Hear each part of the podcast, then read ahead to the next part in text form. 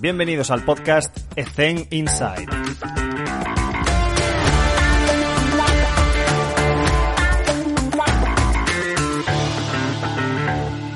Muy buenas a todos y bienvenidos un día más a Ethen Inside. Hoy estamos con un invitado especial, Eric Lazar. How are you, Eric? No, que es en español. Eric, ¿cómo estás? Pues fenomenal, Alex. Muchas gracias por invitarme. Es un placer, Eric, tenerte con nosotros. Y bueno, hoy va a ser un episodio muy relacionado con, con FMS. Y, pero antes, Eric, me gustaría que nos comentases un poco tu background y, y por dónde te has movido para contextualizar. Genial. Y después ya nos, nos, metemos de lleno en la FMS. Fenomenal. Pues uh, yo soy, por mi acento, notas que no soy de La Coruña, que yo, yo soy de origen californiano y que, bueno, tengo, la, el atajo es, tengo mujer española. Entonces, llevo, vale. en, llevo en España desde 2006 y cuando vine aquí soy, soy fisioterapeuta, entonces estudié uh -huh. fisioterapia en, en California y pues cuando vine aquí empecé más con la docencia. Entonces he enseñado en escuelas de fisioterapia y quiropráctica aquí en la comunidad de Madrid y Ahora me dedico sobre todo a, bueno, soy instructor de FMS y, uh -huh. y también me dedico a, pues, aplicar este modelo a pacientes y enseño a estudiantes, eh, me, me, ven en acción cómo aplico el modelo y también, pues, intento compartir este modelo con toda la gente que pueda en, en España. Uh -huh. Antes, antes, tengo que decirlo, lo siento, porque es que me, lo tengo aquí y lo tengo que, lo tengo que soltar. Eh, estábamos hablando antes de la, de la, grabación de que, y no había caído, porque a mí me encanta el freestyle, que FMS, aparte de un método maravilloso, es una liga profesional de freestyle. me parece súper curioso porque lo sigo a muerte. De hecho, este año ganó Gazir a, a Chuti en una final brutal, histórica. Hostia, tiene que ser difícil ahora posicionar el, el sistema de, de, la FMS con, esta, con estos rivales freestyleros. Pues eh, la, la, única ventaja cuando entramos como uh, FMS España o FMS Spain o algo así en Facebook, de repente tuvimos más de mil seguidores, pero casi todos eran de freestyle y no tenían nada que ver con el movimiento humano. Pero ¿Cuándo, ¿cuándo es la no. próxima batalla, no? sí, sí, esa pregunta hemos recibido. Qué bueno. Vale, vamos a resolver dudas. Cuéntanos. Eh, ¿Qué es la FMS? Vale, o, otra confusión de FMS es que dentro de la misma empresa quiere decir dos cosas. Es que es el nombre de la empresa que es Functional Movement Systems, pero también es el nombre del curso que es probablemente nuestro, es nuestro curso de entrada que es Functional Movement Screen. Mm. Entonces, uh, Functional Movement Systems, ¿no? Realmente somos más una empresa de diagnóstico. Entonces, nuestra especialidad no es enseñar tanto técnicas ni uh, como algo popular dentro del mundo de fisioterapia o de uh, mm. fitness o algo así. Es sobre todo enseñar a profesionales de movimiento humano uh, cómo diagnosticar problemas de movimiento, mi mirando sobre todo calidad de movimiento.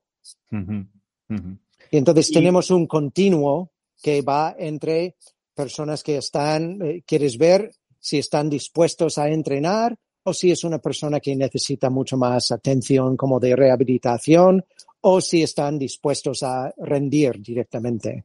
Uh -huh.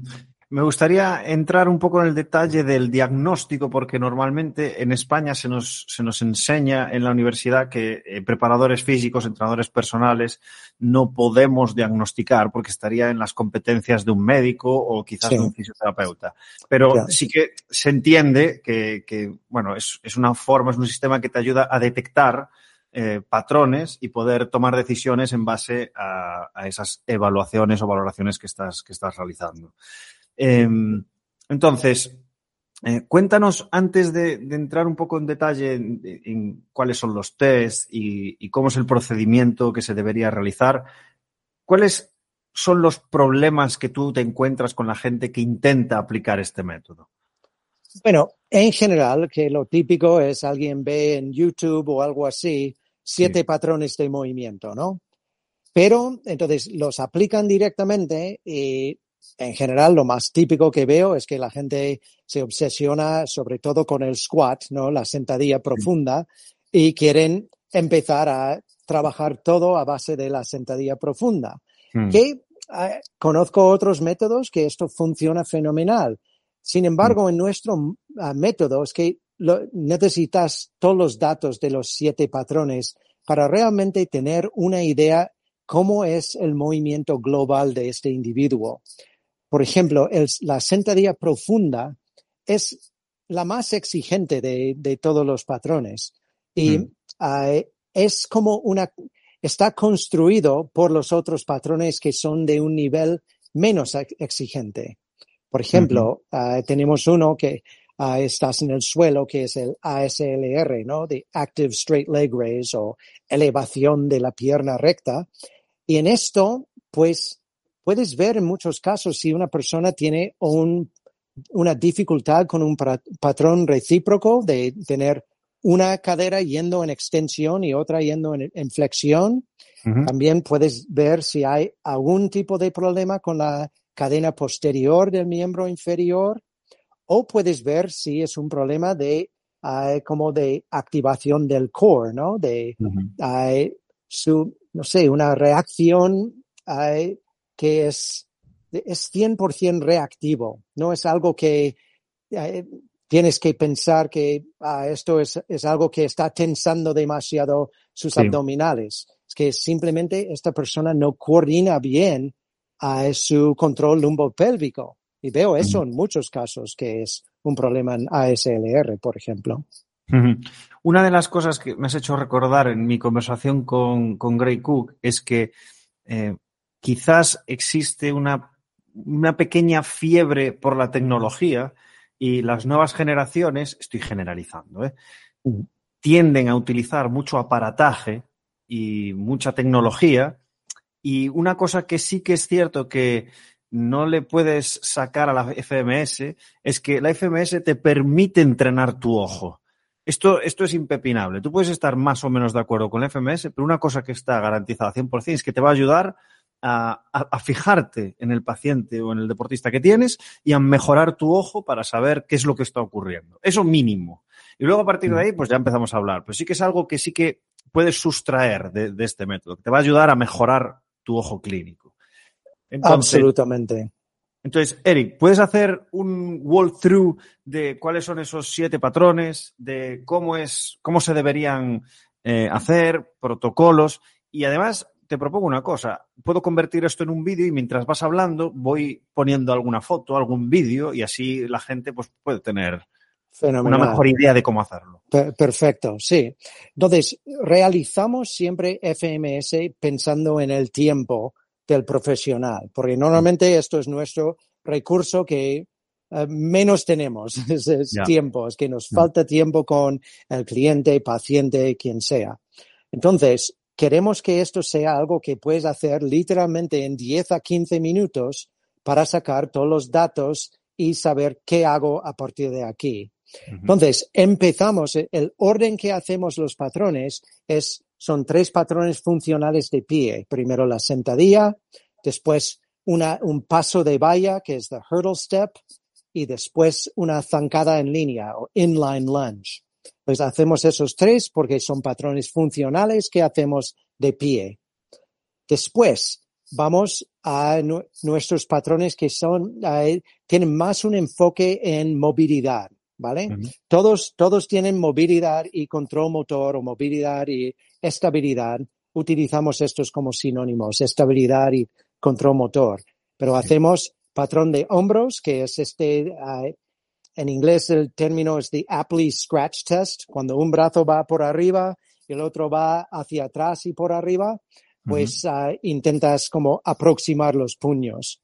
Esto es para, lo llamamos shoulder mobility aunque es mucho más que solo el hombro. Después vamos al suelo y hacemos este ASLR. Y es un patrón otra vez de movilidad, pero sobre todo este patrón recíproco, ver tu capacidad de elevar una pierna en flexión mientras la otra eh, permanece en extensión. Y por último, terminamos con los dos patrones de control motor, que uno es uh, trunk stability push-up, entonces es como una, uh, un fondo una flexión que haces, pero desde el suelo. Realmente es un patrón de anti-extensión. Queremos ver cómo reacciona tu core de forma, de forma reactiva y resistiendo fuerzas de extensión. Y por último, tenemos rotary stability o estabilidad rotatoria, y esto es más como anti-rotación, ver tu capacidad de activar uh, el core, pero a una forma, a un umbral más bajo. Entonces, esto es la secuencia que hacemos los tests uh, para cada individuo, en general para ahorrar tiempo. Pero a la hora de corregir, ¿vale? Entonces, Digamos, eh, volvemos al ejemplo de ASLR. De hecho, esto en nuestro algoritmo es la primera cosa que corregimos, porque tiene que ver con patrones de neurodesarrollo. Necesitamos buena estabilidad lumbopélvica y necesitamos tener la capacidad de disociar una cadera de la otra. ¿Vale? Y entonces esto es el primer patrón que vamos a corregir y en muchos casos corriges algo en ese patrón y ayuda a cambiar cosas más, eh, pues más exigentes. Eh, por ejemplo, los patrones que estás de pie, uh, zancada en línea, por ejemplo, es uno que tiene en común, que tienes una cadera en flexión, la otra en extensión, pues a lo mejor cambias a SLR y ves que mejoras también la mm. zancada en línea. Si me explico. Sí, sí, sí. Están interconectados. Totalmente, totalmente. Bien, y empiezas a, ver patrones más y más con, perdón, que al hacer esto con mayor frecuencia, empiezas a ver que, ah, esta persona presenta como estos eh, déficits en estos tres patrones. Entonces, voy a limpiar esto y seguramente los otros patrones van a cambiar. Vale, perfecto. A la hora de realizar el test, ¿en qué te fijas? Eh, cuáles son las métricas, cómo lo valoras y, después eh, entramos en detalle de pues la toma de decisiones que hay detrás también, que es, que es muy importante. Porque Genial. valorar muchas cosas, pues si al final no lo uso para tomar decisiones y aplicarlo en mis entrenamientos, pues ¿de qué me sirve? O sea, que vamos paso a paso. Métricas, pues, ¿cómo medimos? Como, como tu ojo de, de, coach y tu ojo crítico de movimiento ha cambiado mucho, seguro que sabrás perfectamente de qué hacer con esta información. Hmm. Pues entonces, hay, hay un sistema de puntuación que es muy sencillo, va literalmente de 0 a 3. 3 es un movimiento óptimo, quiere decir que realizan el movimiento según las instrucciones que has dado y cumplen con todos los criterios que tenemos para llamar ese movimiento óptimo. Hmm. Dos, es algún tipo de compensación, pero lo que llamamos aceptable. Entonces, probablemente, por ejemplo, en movilidad del hombro, queremos ver si puedes acercar los puños menos de la longitud de tu mano, ¿vale? Hmm. Esto sería un 3. Hmm. Pero imagínate que es un poco más que longitud de, de una mano, entonces esto sería un 2 y para nosotros 2 es un aprobado, ¿vale? Después hay uno, y esto es lo que consideramos más inaceptable. Quiere decir que no puedes realizar todo el movimiento, no puedes completar el patrón o no llegas a unos mínimos que son aceptables. y esto es donde está nuestra oportunidad de corregir, ¿vale? Y por último, un cero, incluso si haces el movimiento perfecto, si hay dolor, es un cero, ¿vale? Entonces, donde lo más importante, porque la gente se pone un poco competitiva a veces y quieren sacar un 21, ¿no? Que tienen siete patrones, un 3. Y esto, hmm. esto es un unicornio. Es que no ves 21 casi nunca. Y, eh, pero lo que queremos hacer, como es un screen, eh, el, el, propósito de un screen es detectar riesgo. ¿vale? Entonces queremos ver si hay ceros o unos. Si hmm. tenemos ceros y unos, el screen ha hecho su función. Y esto es su objetivo principal. Me has contestado la siguiente pregunta. que era hasta cuándo, Claro, era hasta cuándo corregir, ¿no? Esto también lo hablaba con Gray Cook, que hay veces que cuando estás con deportistas de élite, eh, bueno, Eric, tú, lo sabrás, que, a esta gente le haces la FMS y, y, no te, lo acabas de decir, no te sale perfección, la perfección no existe. Y de hecho, eh, hasta cierto punto deben ser asimétricos para poder rendir al máximo nivel en un deporte asimétrico. Y poníamos ejemplos, por ejemplo, el tenis, el pádel, todos estos deportes, ¿no?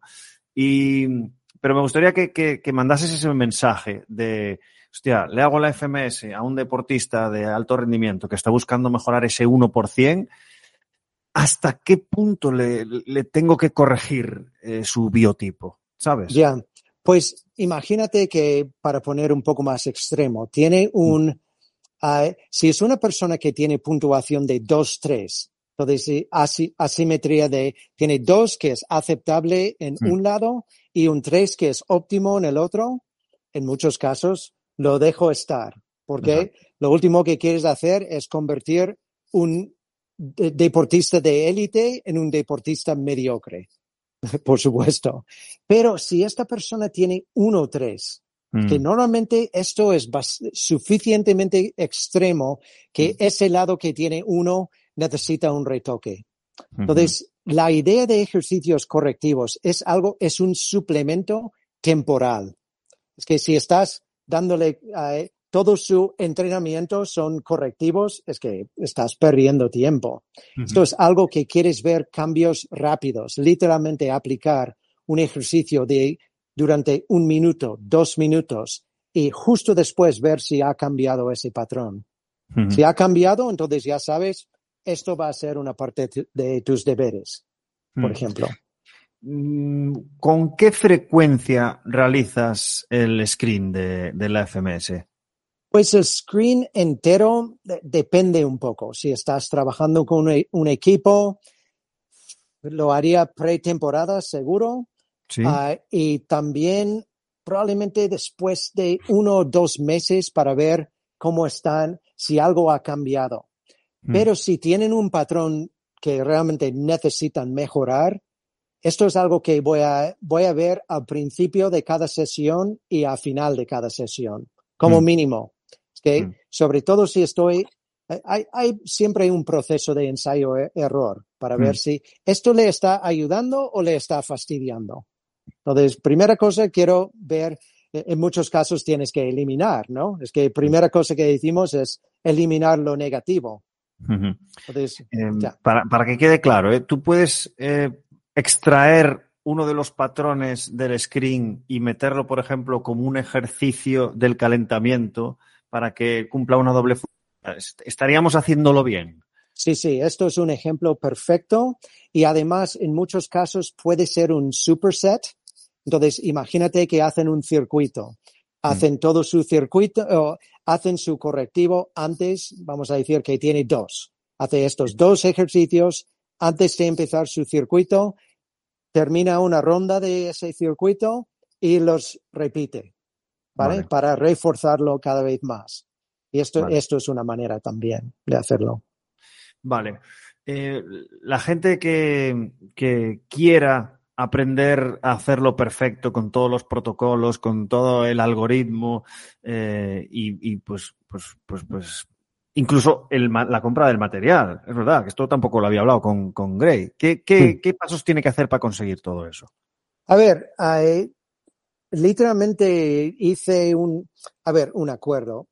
Ah, realmente el único sitio para comprar materiales en, en Europa está en Múnich, ¿vale? Es, ah, bueno, la empresa es grande en Estados Unidos, se llama Perform Better y hay Perform Better Europe que está en Múnich.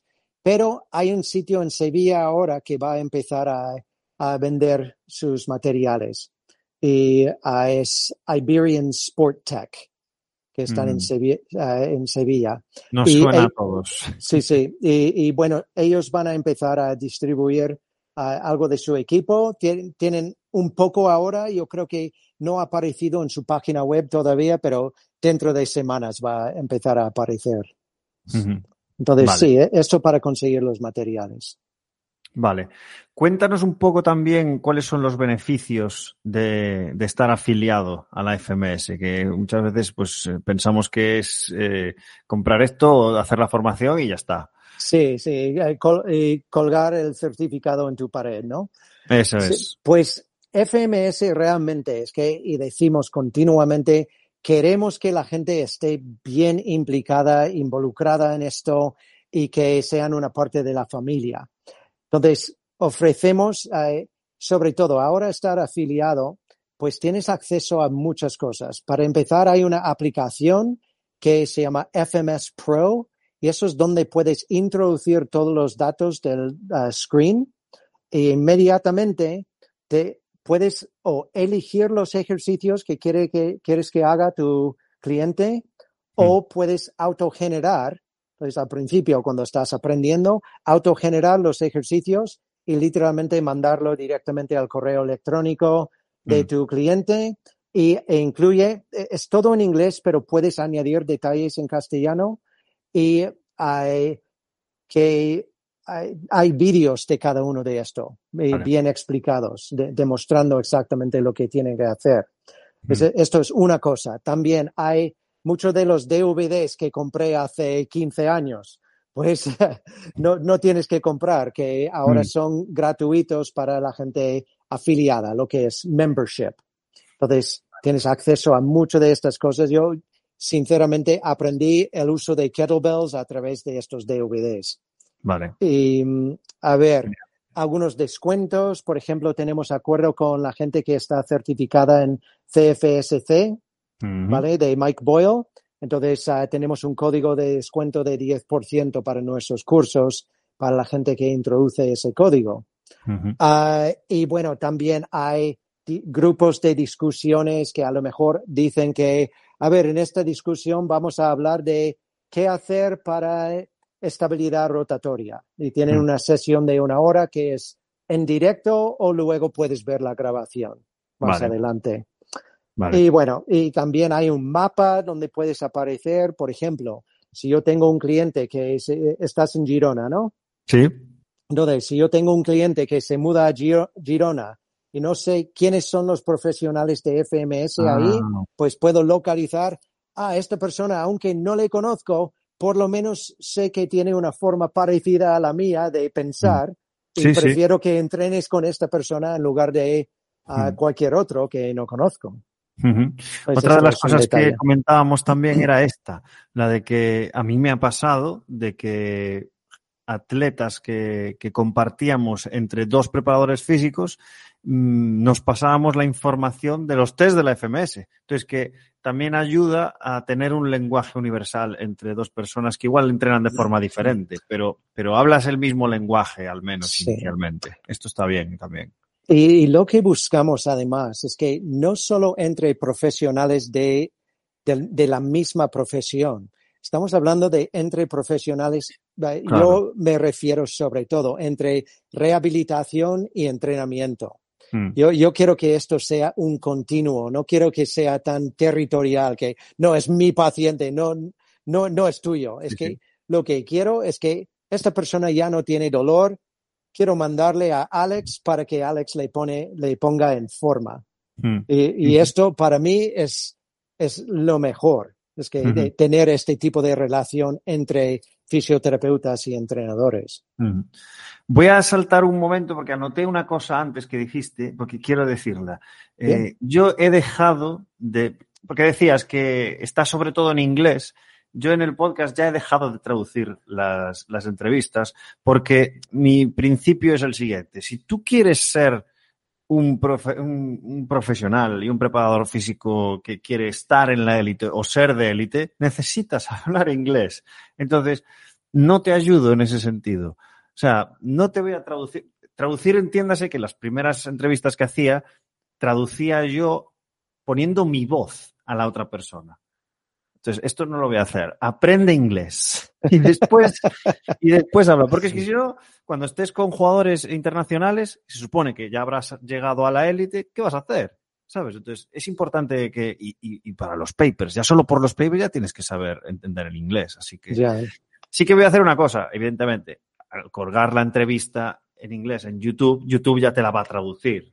Pero bueno, ya, ya se me entiende. Estoy forzando un poco a que nuestros seguidores fieles, tío, si quieres escuchar a Gray Cook, lo siento, yo no te lo voy a traducir. Aprende inglés. Ese es mi mensaje. ¿Sí o no? Bueno, yo creo que es un mensaje importante, por supuesto. Que a nuestros cursos, uh, la, las versiones online, sí que tienen subtítulos en español, pero mm. a ver, a la vez, no es lo mismo. Está bien para confirmar algunas dudas, pero mm. por supuesto está bien escucharlo en versión original. Es que además, eh, mmm, Claro, te iba a decir, no sé, claro, pero tú hablas inglés nativo, claro, es una tontería la pregunta. Eh, que es, pero es una trampa de... Yo, si, por ejemplo, ayer estaba hablando con mi mujer de, de, que vimos una película de aventuras de estas, de acción y tal, le gustó mucho y le dije, joder, pues, pues, ¿por qué no probamos a ver John Wick? Que es una, tiene cuatro películas, tal, no sé cuánto, no la vamos a ver en español, porque yo quiero escuchar a Keanu Reeves, no quiero escuchar a la persona que le traduce, que seguro que es muy buena, pero yo, pero yo estoy seguro de que el director hace pausas en las películas porque Keanu Reeves no ha expresado de forma correcta como quería o con esa entonación. Entonces, todo esto no me lo quiero perder. Y yo entiendo que haya personas que digan, Buah, qué coñazo, yo quiero disfrutar de una película. Vale. Pero si quieres ser un preparador físico en la élite, tienes que saber inglés. Lo siento. Tengo una cruzada con todo esto. pues eh, mis hijos estarían 100% contigo, ¿eh? Es que son muy, muy particulares con toda esta idea. Eh, idea. Sí, sí, son muy puristas y, y me hace gracia. Eh, vale, ¿qué más, qué más, qué más? Eh, ¿Qué más podemos comentar sobre el Functional Movement Systems? Eric, ¿quieres comentar algo más? Que... Bueno, no te he preguntado, dime. Pues menciono un poco cómo es el modelo en sí. Entonces, tenemos uh, nuestro punto de entrada. Imagínate que eres sobre todo entrenador, ¿vale? Sí. Entonces, trabajas en un gimnasio, viene un nuevo cliente, entonces harías tu entrevista primero, asegurar que todo está bien para entrenar, que no tiene mm. ningún problema médico, etcétera, ninguna bandera roja, ¿no? Uh -huh. uh, y después de tu entrevista recomendaré, recomendaríamos empezar antes de calentar con el screen para ver qué tal es su movimiento auténtico sin ningún tipo de calentamiento. Y a partir de ahí, si, si detectas dolor, por ejemplo, lo ideal sería, eh, no quiere decir que no le puedes entrenar, pero no. lo ideal sería derivarle a un profesional sanitario en general fisioterapia y mm. que ese fisioterapeuta trabaja con el dolor y esto mm. es donde aplicaría en nuestro método de SFMA, que es mu muchos palabras aquí, Selective Functional Movement Assessment, que es uh, que la, eh, la, evaluación selectiva de movimiento funcional. ¿Vale? Mm. Entonces, y esto como fisioterapeuta es, es lo que utilizo a diario, porque mm. casi todo el mundo que veo tiene dolor. Pues yeah. empiezo con esto, pero misma idea de FMS, pero un poco menos exigente, empiezas con patrones de movimiento y después de ver esos patrones, los desglosamos en partes. ¿Vale? Mm. Es que el típico fisioterapeuta ve partes directamente. Tengo un hombro, tengo un tobillo, tengo una espalda, ¿no? Pero en, en lugar de esto, vemos todos los patrones, desglosamos cualquier patrón que consideramos disfuncional. No es una palabra que uso con el paciente, porque yeah. no es muy favorable, yeah. pero y determino qué es la causa de este problema. Mm. El a lo mejor el dolor es lumbar, pero la causa está entre su falta de movilidad en el tórax y en las caderas. ¿vale? Sí, sí, sí. Entonces necesito tratar primero tórax y caderas a ver cómo esto afecta a ese dolor lumbar. Uh -huh. Entonces esto sería con, persona con dolor, pero imagínate, haces tu FMS y esta persona es todo aprobado, tiene o dos simétrico o tres simétrico en todo. Uh -huh. Entonces esta persona queremos ver cómo rinde. Entonces ahora vamos a hacer una prueba más exigente que es FCS, the Fundamental Capacity Screen, y ahora vamos a ver cómo es tu motor. ¿eh? Entonces, uh -huh. ¿qué pasa cuando te retamos más? Entonces, exigiendo cómo, cómo es tu uh, control de movimiento a los extremos de rango de movimiento. cómo es tu aguante de control postural llevando 75% de tu peso corporal. Mm. Eh, entonces, haciendo un carry, ¿no? Y eh, luego queremos ver cómo es tu eh, control explosivo y tu control de impacto, tu capacidad de reciclar energía. Y esto es, otro test que hacemos. Entonces, esto completa un poco todo el ciclo, desde rehabilitación hasta rendimiento y después de esto la persona puede ser más específico a su deporte o actividad física. ¿Con, con qué disfunciones te encuentras más eh, frecuentemente? Buf. Es que, bueno, eh, tus, eh, tus seguidores conocerán el joint by joint approach, approach, ¿no? Entonces, cuando ves joint by joint, en general, hay tres zonas donde queremos tener buena movilidad. Cuando estoy pensando en patrones más globales, tobillos, caderas y tórax o columna, columna torácico, pero también incluyo esternón y costillas y todas las Mm. estructuras ahí. Pues esas tres zonas es donde suelo encontrar mucho oro. ¿Vale? Entonces, Sí, sí, sí, sí, es que encuentro restricciones de movilidad para aburrir en, esta, Mm. en, en casi todas poblaciones, pero yo, yo veo a muchos pacientes que no son de lo más deportistas, entonces eh, la mayoría están eh, vidas sedentarias, sentados la mayoría del día, entonces tienen los tobillos bloqueados, caderas Mm. que eh, no pueden extender ni rotar, ah, pues tórax que está como una piedra.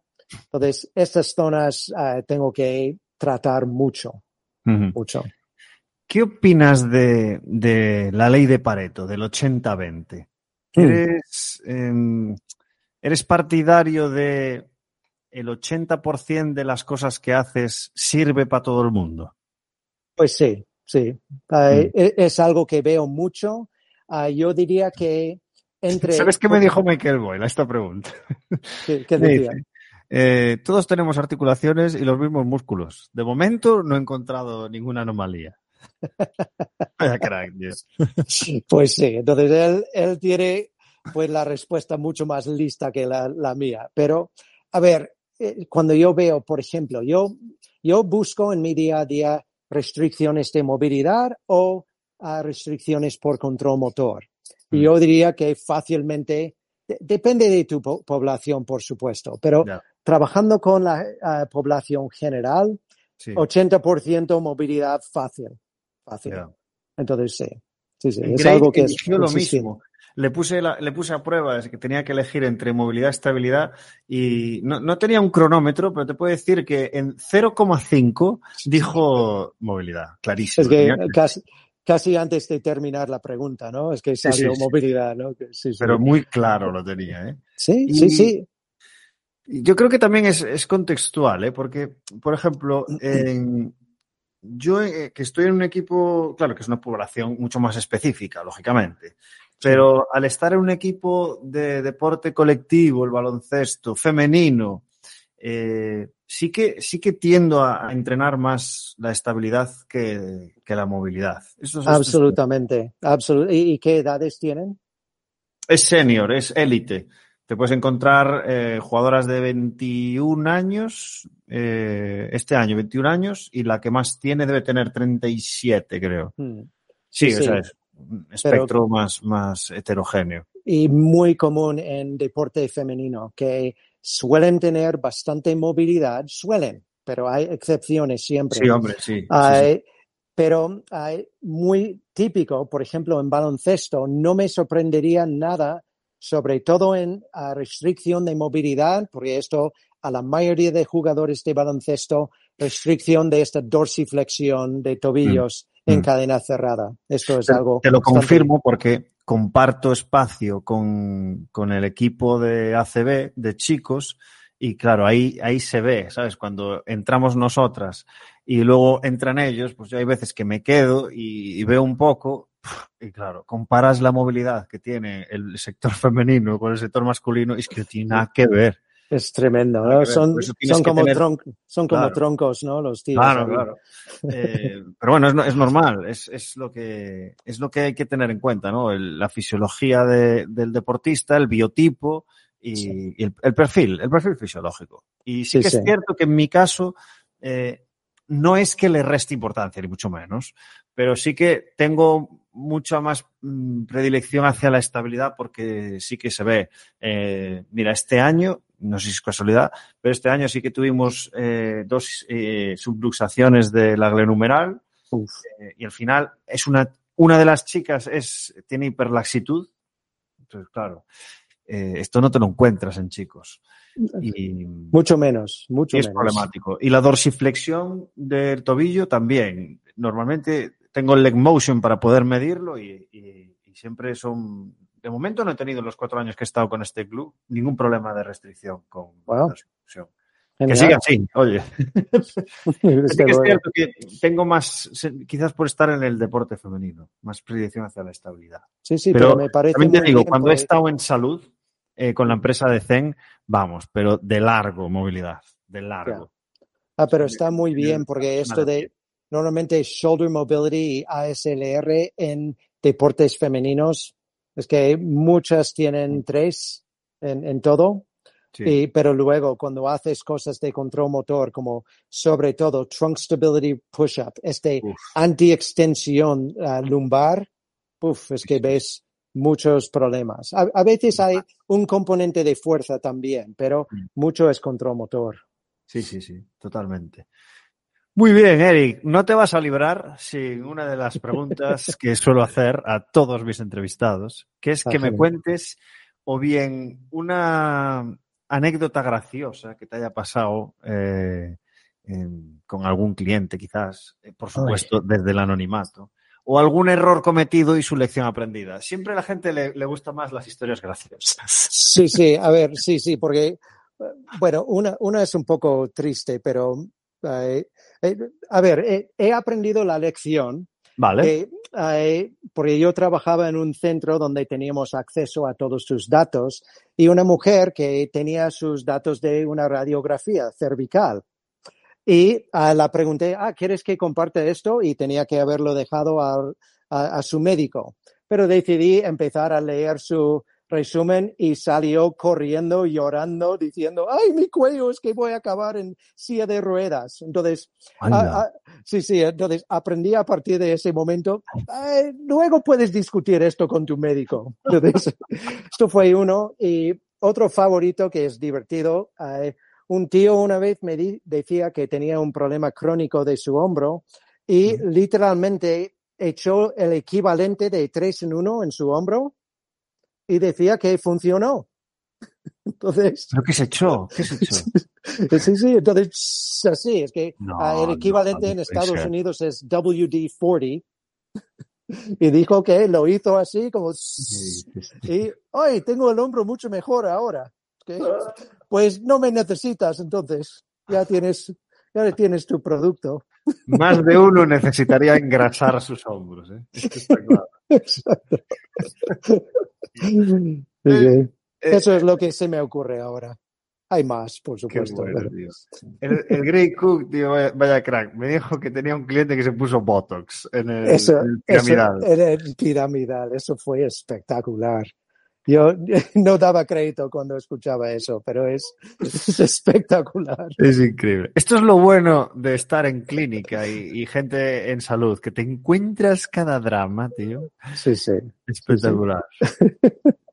Siempre, Pues, me viene, me viene mucho nunca dejan de cabeza, sorprender, nunca dejan de sorprender. Muy bien. Eric, ¿quieres comentar algo más o lo dejamos aquí? Pues nada, te agradezco mucho el tiempo. Eh, siguiente curso de FMS es en Cáceres, eh, finales de este mes. Eh, y bueno, tengo La otra página vez. web, que la tengo aquí. Sí, Aquí que está. es functionalmovementspain.com, pero movement Exacto. es M-V-M-T. Exacto. Lo dejaré en la descripción del episodio, pero realmente si vais a Google y ponéis Functional Movement Spain, ya la vais a encontrar. Es la primera que os aparece. Y, y ahí podéis encontrar más información. Bien, Así que- y deseando compartir todo esto con todo el mundo. Así que Si Genial. la gente se apunta al curso, lo vais a pasar bien, os lo prometo. Genial. Eh, echando tres en uno en las... Exacto, es- eso es mi gran secreto. mi gran ¿Te secreto. imaginas? Seguro que... ¿tú, ¿Tú crees que si haces... Esto es una tontería, lo siento, pero es que estoy un poco tonto hoy. ¿Tú crees que si haces un curso y lo vendes bien y lo empaquetas bien de, de Botox o de 3 en 1 en articulaciones para mejorar la movilidad, ¿tú crees que hay gente que te lo compra? Yo creo que Se- sí. Segurísimo, segurísimo y te forras. Nos forramos, Alex. Yes, es el gran, eres un entrepreneur eh, a lo bestia. Bueno. Eric, Bueno. ha sido un placer eh, disfrutar de este tiempo contigo y que nos dejases un poco más claro cómo funciona todo esto y para quien quiera más información pues ya va a tener los links y nada, te deseo lo mejor en lo profesional pero sobre todo en lo personal. Así que muchísimas gracias, Eric. muchísimas gracias, Alex. Cuídate. Chao, chao. Chao.